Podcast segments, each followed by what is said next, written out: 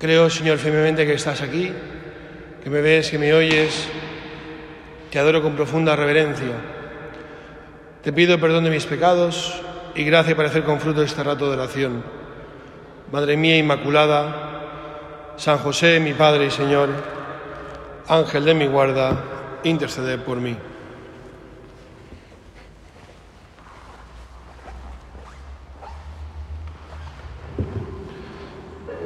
Con vuestra licencia, Jesús sacramentado. Pues es un gozo, una alegría encontrar tiempo para estar con el Señor, para estar con Jesús, para estar con Él en medio del ajetreo del día. Mirad, el Señor siempre recompensa nuestros esfuerzos cuando son esfuerzos de cultivar nuestra amistad con Él, ¿no? Para tener tiempo de que sea Él que nos hable y que no seamos nosotros. Como ya dijimos el mes pasado, este año vamos a coger la temática de los retiros a raíz de la, carta que escribió el Papa sobre la santidad. El Papa Francisco está muy empeñado en que la santidad sea algo real en la vida de los cristianos y no sea simplemente algo teórico. Hoy vamos a hablar de los enemigos de la santidad que el Papa dice que hay dos enemigos de la santidad, dice, tocas un poquet, pero son muy complicados. Porque uno es el gnosticismo y otro es el pelagianismo. Había dos mujeres una vez en un pueblo muy pequeño y llega el obispo, se pone a predicar y, em, y entonces el obispo se pone a hablar y hablar y hablar y hablar. Llevaba ya 45 minutos de homilía y a la gente no sabía cómo sentarse. Estamos al mes de agosto, una calor, no? Y aquel parlaba y parlaba y digo, hermanos, estamos sometidos en un mar de nihilismo y una dona l'altra li diu, ui, què ha dit? I no ho sé, però fa por, anem ya. Y se fueron, ¿no? Escuchar esa palabra de nihilismo. Y hoy tenemos dos que también nos pueden asustar y digo, uy, ¿qué pasa? Me fa por, pues Nemos, ¿no? Que es el gnosticismo y el pelagianismo. Bueno, pues mirad, son dos herejías de los primeros siglos del cristianismo, pero que el Papa nos dicen que hoy siguen estando muy presentes y que hoy están muy presentes en la vida de los hombres. Pues vamos con la primera. El gnosticismo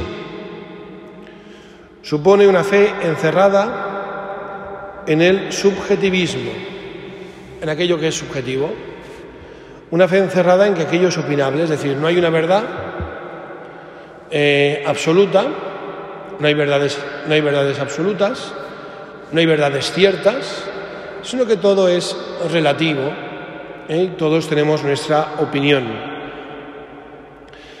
Para este subjetivismo, para esto que es subjetivo,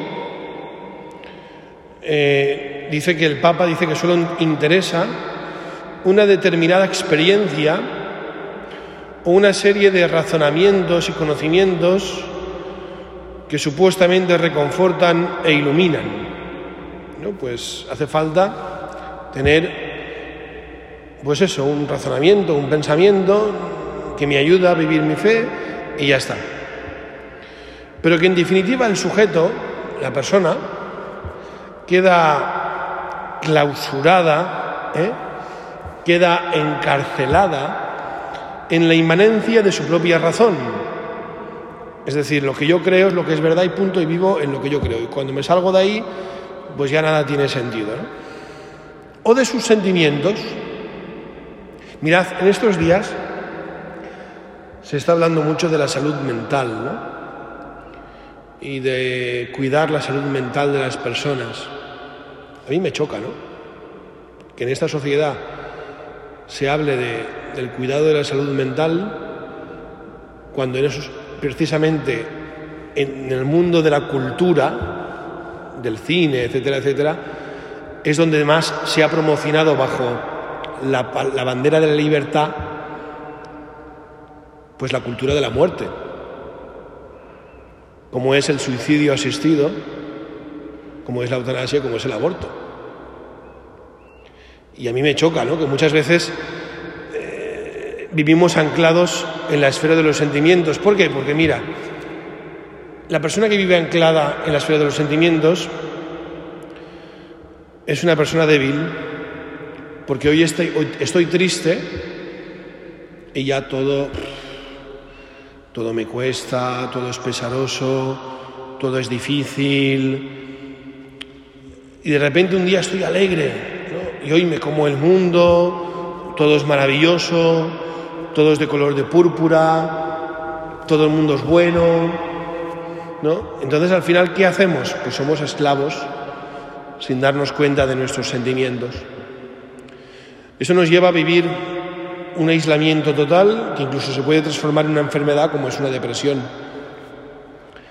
Pero lo cierto es que el Señor hoy viene a liberarnos de eso. Ni que yo sea esclavo de lo que yo pienso, de lo que yo creo, de mis razonamientos, ni que tampoco sea esclavo de mis sentimientos, sino que siempre sea el mismo. Tenga un día bueno, tenga un día malo, siempre sea feliz, siempre esté contento, siempre esté sonriendo. Había una monja de clausura que se pasaba el día riéndose. Siempre se estaba riendo. Y ya las monjas al final dien, so, esta no pot ser, tu s'ho broma, tu s'ho cachondeo. Y aquella monja dijo, oye, es que vivir en el Señor es vivir en la alegría permanente, vivir en la felicidad permanente. Pues a veces nosotros también podríamos decir, oye Señor, que podamos vivir siempre en la alegría, en la felicidad, aunque tengamos un día que no sea bueno, pero que yo pueda decir al final del día, mira Señor, he sido un pobre siervo, he hecho lo que tenía que hacer. Pero no lo diga para justificarme, sino lo diga porque realmente el Señor me lo ha concedido. ¿no? Mirad, lo que quedó claro en la historia de la Iglesia es que lo que mide la perfección de las personas es su grado de caridad, no la cantidad de datos y conocimientos que acumulen. Es decir, cuando tú más perfecto seas, cuando tú más santo seas, más gestos de caridad tendrás. No acumularás ni datos, ni conocimientos, ni estrategias, ni nada, ¿no? Al final no vale para nada, ¿no? Sino los grados de caridad, ¿no? Es propio de los gnósticos, dice el Papa, elaborar teorías que van a solucionar los problemas de la vida humana y de la fe. Tienen solución para todo. ¿eh? Que hay crisis en la iglesia de vocaciones, ellos tienen la solución. ¿eh? Que hay rupturas matrimoniales, ellos tienen la solución. Que hay falta de una nueva evangelización, ellos tienen la solución. Tienen la solución y no fan res. Porque la marcha sigue igual. Y sigue de la misma forma. Por tanto, a veces nosotros, yo recuerdo una vez, ¿no? Que, vino una, una persona a confesarse y le había pasado algo pues muy gordo.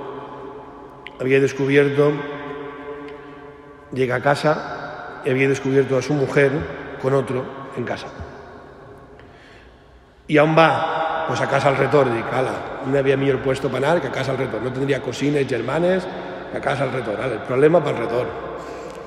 Yo dije, bendito sea Dios.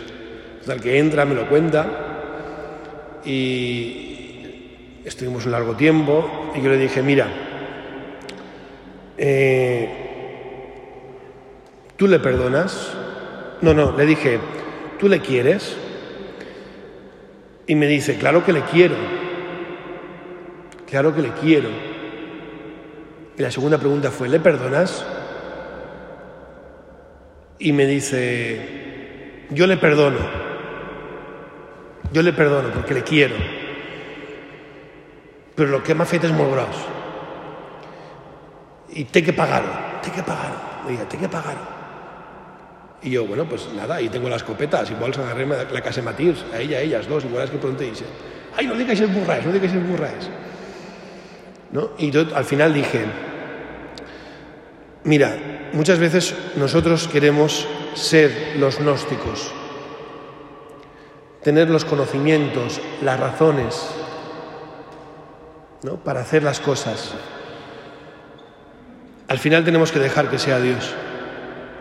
Muchas veces habrá cosas que por nosotros no podemos perdonar. Pero si dejas actuar a Dios a través de ti, Dios perdonará por ti. Jesús perdonará por ti. Y tú, sin darte cuenta, habrás perdonado. Qué gracia y qué dicha esa, ¿no? Dejar que seas tú, Señor, que estás aquí presente hoy, que llegues a nuestro corazón y me enseñes a perdonar, porque no soy yo el que perdona, sino eres tú que actúas a través de mí. Y eres tú el que perdonas porque actúas en mi persona, porque inundas mi persona. Qué gracia y qué dicha. Mirad, los gnósticos consideran que su propia visión de la realidad es la perfección. El cristiano sabe que la única verdad es seguir a Jesucristo. Y sabe que en la medida en que yo tenga más a Jesucristo, podré ser más feliz. Decía Santo Tomás de Aquino, cuando alguien tiene respuestas a todas las preguntas, demuestra que no está en un sano camino y es posible que sea un falso profeta que usa la religión en beneficio propio al servicio de las elucubraciones psicológicas y mentales. Es decir, cuando hay, además es que esto se da, ¿no? Es decir, cuando hay una secta, la secta precisamente te capta porque tiene respuestas a todo, porque soluciona tus, tienes problemas económicos, solucionan tus problemas económicos. Tienes problemas familiares, te aíslan de la familia y se acabó el problema familiar. Tienes problemas, digamos, eh, de relaciones, automáticamente crean un círculo de amigos, ya no te sientes solo, ya estás a gusto. Es decir, juegan con tus sentimientos, juegan con tu persona. También en la iglesia podemos caer en este pecado. Cuando nosotros queremos crear nuestros círculos para nuestro propio beneficio. Y al final tenemos nuestro grupo, nuestro gueto, nuestro asentamiento para yo sentirme alguien importante, ¿no? Para sentirme un líder, un verdadero líder y no un servidor de todos. Dios nos sorprende cada día y no podemos dominarlo para nuestro beneficio. Esto me di cuenta yo enseguida. Esto me di cuenta enseguida porque cuando uno sale del seminario sale a comerse al mundo. ¿eh? i així anem a solucionar la catequesis, anem a solucionar la confirmació, anem a solucionar el júnior, eh, anem a... Y al final uno se da cuenta y dices, ¡buah! Y cuando ya vas a Roma y ves los problemas de Irak, de Afganistán, de Sudamérica, de África, de Europa, dices, ah, pues yo soy un punto insignificante en medio de todo este mundo. Y entonces al final uno se da cuenta y dice, pues, ¿qué tengo que ser yo? Pues ser un, servidor tuyo, Señor, ser un instrumento tuyo. San Buenaventura decía, la mayor sabiduría que puede existir consiste en difundir fructuosamente lo que uno tiene que para dar, lo que se le ha dado precisamente para que lo dispense. Por eso así como la misericordia es amiga de la sabiduría, la avaricia es su enemiga. Porque si uno estudia para ser más importante, o uno intenta conocer para ser más, digamos, potente, uno puede, yo me acuerdo cuando empecé a estudiar Derecho Canónico que me decían, si estudias Derecho Canónico para servir a la Iglesia, bien, pero si estudias Derecho Canónico para tener un arma arrojadiza contra los otros, manifestando que esto es lo que dice la Iglesia, mal. Y es verdad, porque al final el, conocer más a Jesucristo, el conocer más a su Iglesia, no tiene que ir para nosotros eh, desarrollar una, sino para ponernos al servicio, para poder ayudar a los demás, para poder decirle, mira, yo no sé mucho, pero lo que sé lo pongo en tus manos, Señor. Lo que sé lo ofrezco para ti, Señor. Santa Teresa decía aquello de, entre los pucheros anda el Señor. Porque había hermanas que no sabían ni leer ni escribir. Porque había hermanas en su comunidad que no daban...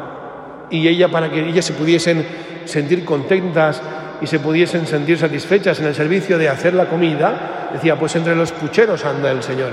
Cuando uno no necesita leer grandes libros, ni tener grandes licenciaturas, ni tener grandes doctorados, sino lo que necesita es estar enamorado de Jesucristo y decir, oye, pues este servicio que yo hago, esto que yo sé que es limpiar, que es cocinar, que es planchar, que es incluso no hacer nada porque ya no puedo hacer nada porque me faltan las fuerzas y necesito ayuda,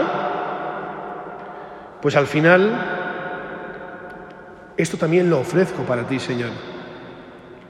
Soy un instrumento tuyo, soy una capacidad de santificarme para poderlo, para que el, otro sea capaz de, descubrir que, que tú actúas a través de mí. En, la película de Forrest Gump, si la habéis visto,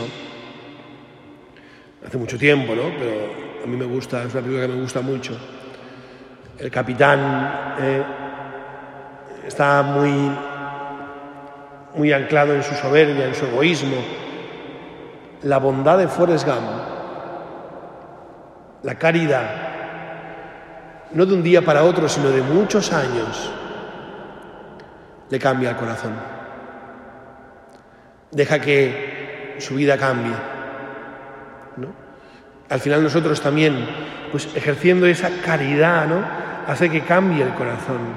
Por tanto, hoy no tengas miedo de descansar en el Señor y decirle, Señor, hoy vengo a descansar en ti, tú eres mi única sabiduría, pero que esa sabiduría no se manifieste por mí, sino que se manifieste por ti a través de mí. Luchemos contra el gnosticismo. Y ahora la segunda, el segundo enemigo de la santidad, que es el pelagianismo. Con los pelagianos ya no era, los pelagianos vienen de un tal, los gnósticos vinieron del inicio del cristianismo, los pelagianos también. Así como los gnósticos eran un grupo, los pelagianos vinieron de un tal Pelagio, pues de Pelagio, pelagianos. Pues con los pelagianos ya no era la inteligencia lo que ocupaba el lugar del misterio y de la gracia, sino la voluntad. Yo soy santo porque me esfuerzo y como me esfuerzo consigo ser santo. Se olvidaba que todo depende no del querer o del correr, sino de la misericordia de Dios. Todo depende de la misericordia de Dios. Los pelagianos, aunque hablen de la gracia de Dios y tengan una buena, buena argumentación y que la gracia actúe en nosotros, en sus discursos, ¿no? En el fondo, solo confían en sus propias fuerzas y se sienten superiores a otros por cumplir determinadas normas o por ser inquebrantablemente fieles a cierto estilo católico. El Papa con esto no puede, ¿no? Cuando alguien ve que marca algo y es un impedimento para acercarte a Dios, pues ya no es bueno. Si algo te impide acercarte a Dios, no es de Dios. No procede de Dios. Para acercarte a Dios tienes que tener algo que te llene verdaderamente. La Iglesia enseñó y enseña que no somos justificados por nuestras obras o por nuestros esfuerzos, sino por la gracia del Señor que toma la iniciativa. Porque cuando Lutero eh, hizo la gran revolución y dijo que nosotros ya estábamos justificados por la gracia, por la muerte del Señor, Lutero dijo, ya estamos todos salvados.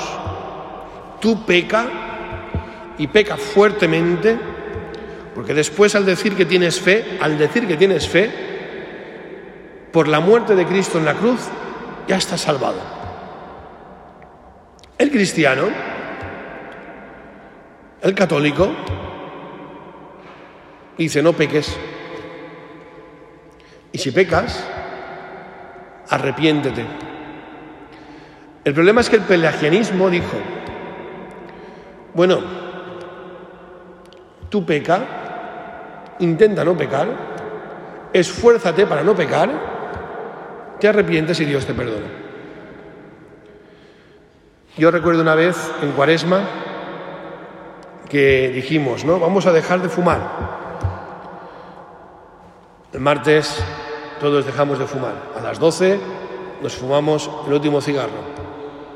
El miércoles de ceniza, a las 8 de la mañana, todos desesperados al estanco a comprar tabaco. Porque por nuestros esfuerzos no podemos. Hay que pedir la gracia de Dios. Hay que decir, Señor, que yo pueda perdonar. Pues lo mismo para todo, ¿no? Señor, dame fuerzas, dame la inteligencia, dame la capacidad. Todo es gracia. No me lo has concedido, no pasa nada. La siguiente. Pero todo es gracia. Todo depende de la misericordia de Dios. Por tanto, dice el Papa, que no podemos caer en la obsesión por la ley, ¿eh? el querer hacer las cosas a nuestra manera. Papá, esto lo ha dicho varias veces, dice, esa gente que se justifica diciendo, señor cura, toda la vida se ha hecho así. Toda la vida se ha fet aixina. És mentira. Perquè fa 60 anys es feia la missa d'esquenes en llatí i el altar no estava aixina. Primer estava allí enmig i, després, i antes estava allí pegat. Així que tota la vida no. Tota la vida que estàs tu. Que pueden ser muchos años, pero no toda la vida. Entonces, ¿a qué tenemos miedo? A seguir creciendo en esa gracia que nos llena, que nos conduce, que nos habla de Dios, o a seguir tambaleándonos, ¿no? Muchas veces queremos hacer las cosas a nuestra manera y dice el Papa sin pensar en la comunión o en el bien de la Iglesia. Porque esto que estoy haciendo yo es para tener mi círculo, mi gueto, eh, mi grupito, o es para el bien de la Iglesia, o es para el bien de la comunidad, o es para el bien de la parroquia. Yo no sabría contestarlo. ¿eh? Yo cuando me pongo delante del sagrario digo, uy, esto que hay que hacer es la solución, no lo sé. Pero todo lo que hagamos es decir, mira, yo recuerdo una vez un cura que me decía, Paco, he convocado una charla, han venido dos personas, una maravilla, una maravilla. Y dice, muy bien, Paco, he convocado un retiro para jóvenes, ha venido un joven, che, una maravilla, una maravilla. Digo, he hecho la misa del gallo en Nochebuena y ha venido, ¿sabes quién? Un gatito que había por la calle, fabuloso, fabuloso. Decía, ese es el entusiasmo, ¿no? Lo que hacemos, lo hacemos por el Señor. Porque si lo hacemos por nosotros mismos, y la cosa no funciona. Caemos en el desánimo, nos desapegamos y perdemos la fe. Si por el contrario triunfamos y la cosa va bien,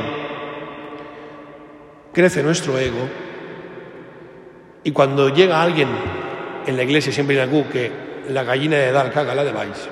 Perdón, señor.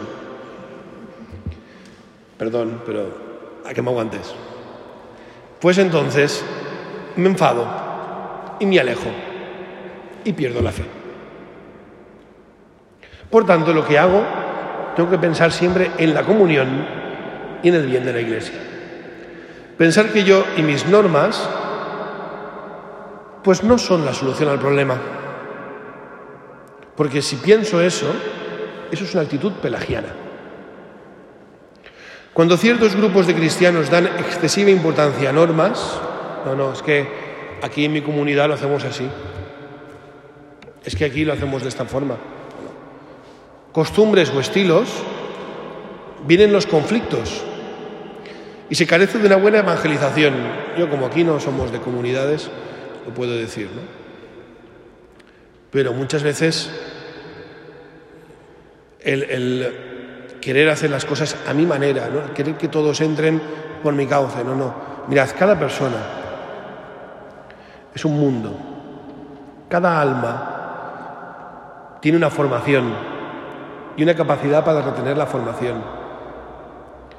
Y cada persona, cada alma vive una relación con Dios. Y nosotros lo único que podemos hacer es potenciar esa relación con Dios. Lo que pasa es que muchas veces fallamos, pues no pasa res, no se confiesa, no se confiesa. Pero el querer que todos vayan por donde yo voy, malamente, malamente, ¿no? Al final, someter la vida, nos tenemos que someter a la vida de la gracia,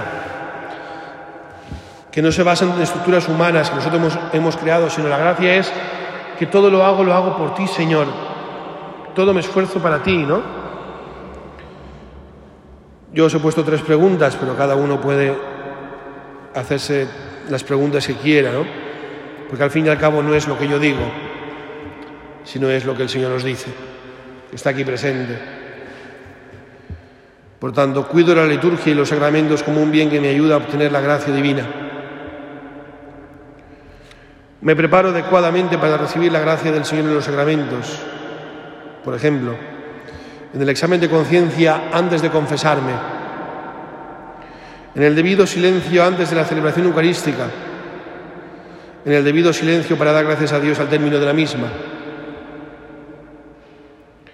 Pienso que la vivencia de mi fe nace de una amistad profunda de Jesús. ¿O son mis criterios y mis normas los que marcan mi vida y no los criterios y las normas de la gracia, lo que el Señor quiera impulsar en ese momento. Pues bueno, al final todo es gracia.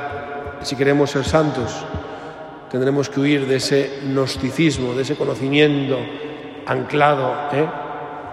o tendremos que huir de ese pelagianismo, de ese creernos superiores, de ese decir yo tengo la verdad y tú no la tienes. Esto es lo que hay que hacer, pues huir de esas cosas para que en definitiva seas tú, Señor, el que vaya guiando nuestra vida y nuestra existencia.